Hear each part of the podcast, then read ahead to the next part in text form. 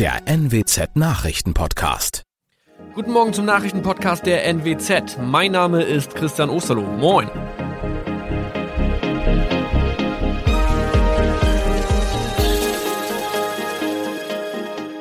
Und das sind unsere regionalen Nachrichten am Morgen. Die Grünen wollen Moorstraße in Oldenburg umbenennen. Viereinhalb Jahre Gefängnis für Falschgoldhandel. Und Landkreis Kloppenburg meldet ersten Omikron-Fall. Der Name Moorstraße könnte laut den Oldenburger Grünen rassistisch aufgefasst werden. Deshalb fordern diese eine Umbenennung. Die Straße wurde allerdings nach Hermann Moor benannt, einem der ersten Siedler in der Gegend. Um Missverständnisse auszuschließen, beantragen die Grünen eine Änderung in Hermann Moor Straße. Dann müssten alle Anwohner ihre neue Adresse in ihren Pässen angleichen. Außerdem müssten Polizei, Feuerwehr, Rettungsdienste und Anbieter von Navigationssystemen informiert werden. Die Stadtverwaltung schlug vor, ein Zusatzschild mit Informationen zur Person Hermann Mohr anzubringen. So könne man alle Irritationen beseitigen.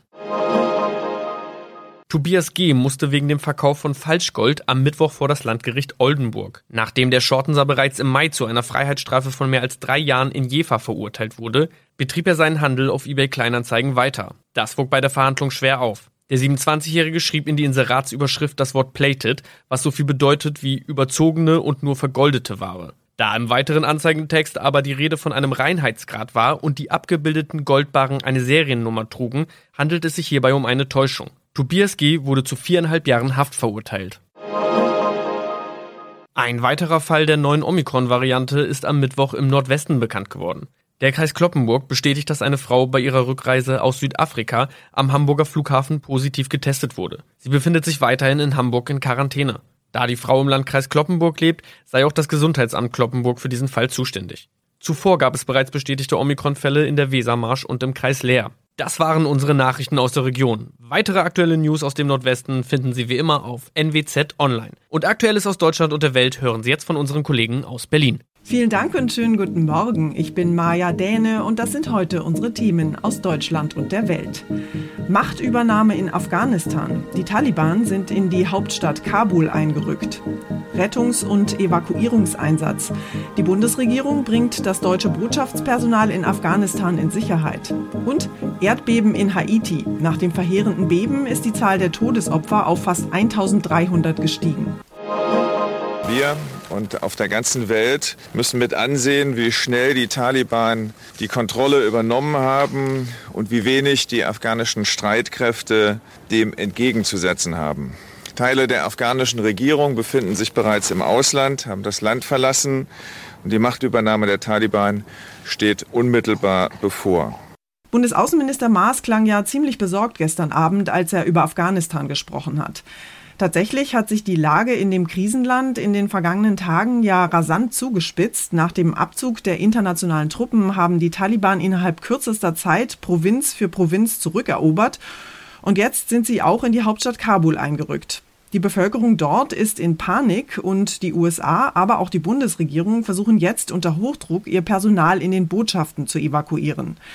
Die deutsche Botschaft in Kabul ist bereits dicht gemacht und die Mitarbeiter warten jetzt am militärischen Teil des Flughafens darauf, ausgeflogen zu werden. Die Bundeswehrmaschinen brauchen etwa sechs Stunden vom Standort Wunsdorf bei Hannover bis nach Kabul.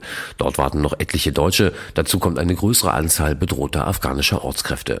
Sie sollen erstmal nach Usbekistan ausgeflogen werden. Von da aus, so der Plan, geht es dann weiter mit zivilen Maschinen. Dass die Taliban den Flughafen in Kabul angreifen könnten, gilt bei Experten als unwahrscheinlich, weil alles danach aussieht, als würden die Islamisten eine Machtübergabe ohne viel Blutvergießen anstreben. Trotzdem ist die Rettung und Evakuierung der Menschen aus Kabul ein ziemlich gefährlicher Einsatz.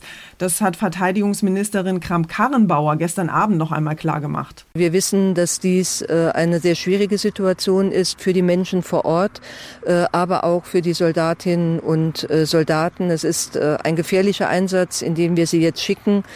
Und ich darf alle in Deutschland bitten, dass sie in Gedanken bei unseren Soldatinnen und Soldaten und den Menschen vor Ort sind, die wir jetzt nach Deutschland bringen, aber auch denen, die in einer sicherlich schwierigen Zeit jetzt in Afghanistan bleiben. Auch UN-Generalsekretär Antonio Guterres ist tief besorgt über die Lage in Afghanistan. Er hat die islamistischen Aufständischen und alle anderen Konfliktparteien zu äußerster Zurückhaltung aufgerufen. Noch heute wird sich der UN-Sicherheitsrat in einer Sondersitzung mit der brisanten Lage in Afghanistan befassen. Offenbar wollen die Taliban ein islamisches Emirat Afghanistan errichten, so wie schon vor dem Einmarsch der US-Truppen im Jahr 2001. Damals hatten sie mit drakonischen Strafen ihre Vorstellung eines Gottesstaates durchgesetzt. Frauen und Mädchen wurden systematisch unterdrückt, Künstler und Medien zensiert und außerdem waren Menschenrechtsverletzungen an der Tagesordnung. Und wir bleiben noch im Ausland und schauen in ein weiteres krisengeschütteltes Land, nämlich nach Haiti. Dort ist nach einem schweren Erdbeben im Süden des Landes die Zahl der Todesopfer dramatisch angestiegen. Fast 1300 Menschen sollen laut Zivilschutz ums Leben gekommen sein. Das ganze Ausmaß der Zerstörung wird sich wohl erst in den kommenden Tagen zeigen. Die meisten Toten wurden aus dem Süden des Landes gemeldet. Das Beben hat rund 3000 Häuser zerstört und rund 5.500 weitere beschädigt. Straßen sind blockiert, Krankenhäuser sind überlastet. Das größte Problem sei derzeit die medizinische Versorgung, sagt Premierminister Ariel Henry. Nun gilt auch noch eine Sturmwarnung für Haitis gesamte Küste. Tropensturm Grace droht das krisengeplagte Land heimzusuchen mit heftigen Sturmböen und Starkregen, der tödliche Überschwemmungen und Erdrutsche auslösen könnte. Zur Lage in Haiti, Sören Gies aus den USA. Hier bei uns in Deutschland bleibt die Corona-Pandemie weiterhin das Dauerbrenner-Thema Nummer eins. Politiker und Gesundheitsexperten schauen ziemlich besorgt auf das Ende der Sommerferien und auf eine mögliche weitere Welle im Herbst.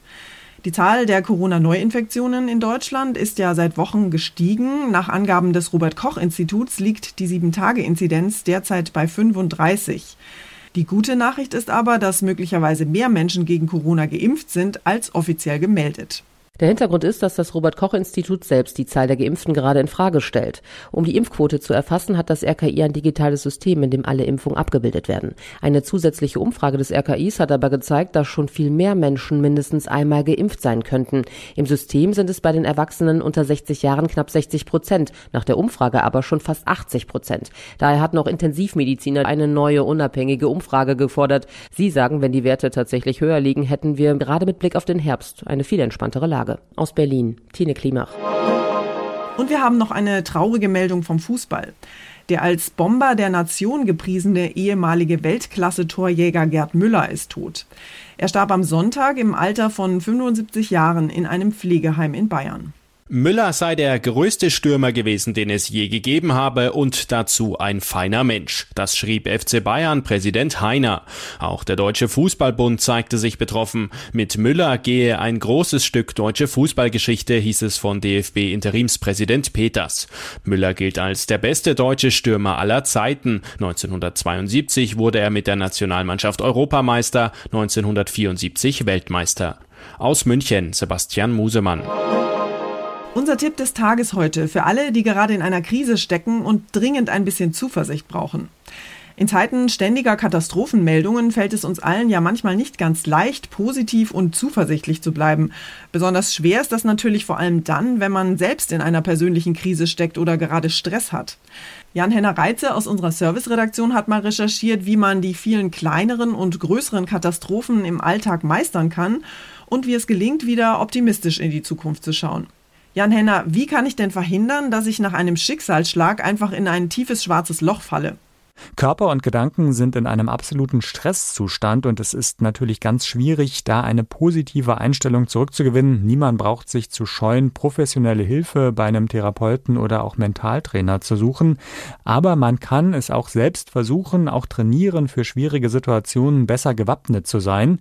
Zum Beispiel bei kleinen Problemen, wenn mal etwas nicht klappt, versuchen die Fassung zu behalten, nicht in Ärger zu verfallen, sondern akzeptieren, was nicht mehr zu ändern ist.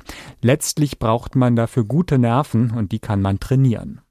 Gute Nerven trainieren, das klingt ganz gut, aber mit welchen Tricks oder mit welchen Übungen kann ich das denn konkret machen? Das sind ganz simple Dinge, die im hektischen Alltag gern zu kurz kommen oder verloren gehen. Zum Beispiel essen wir häufig nebenbei am Schreibtisch, bei der Arbeit oder beim Fernsehen. Bewusster Essen ist eine Möglichkeit, sich selbst wieder näher zu kommen. Also wenn Zeit ist, auch gern selbst etwas Frisches kochen, dann in Ruhe essen, nicht runterschlingen, sondern wahrnehmen, was das Essen mit einem macht, natürlich auch gern bewusst schmecken und mal nichts anderes nebenbei machen. Es geht also darum, das Gewohnte wieder bewusster zu erleben, richtig? Geht das denn auch in anderen Alltagssituationen?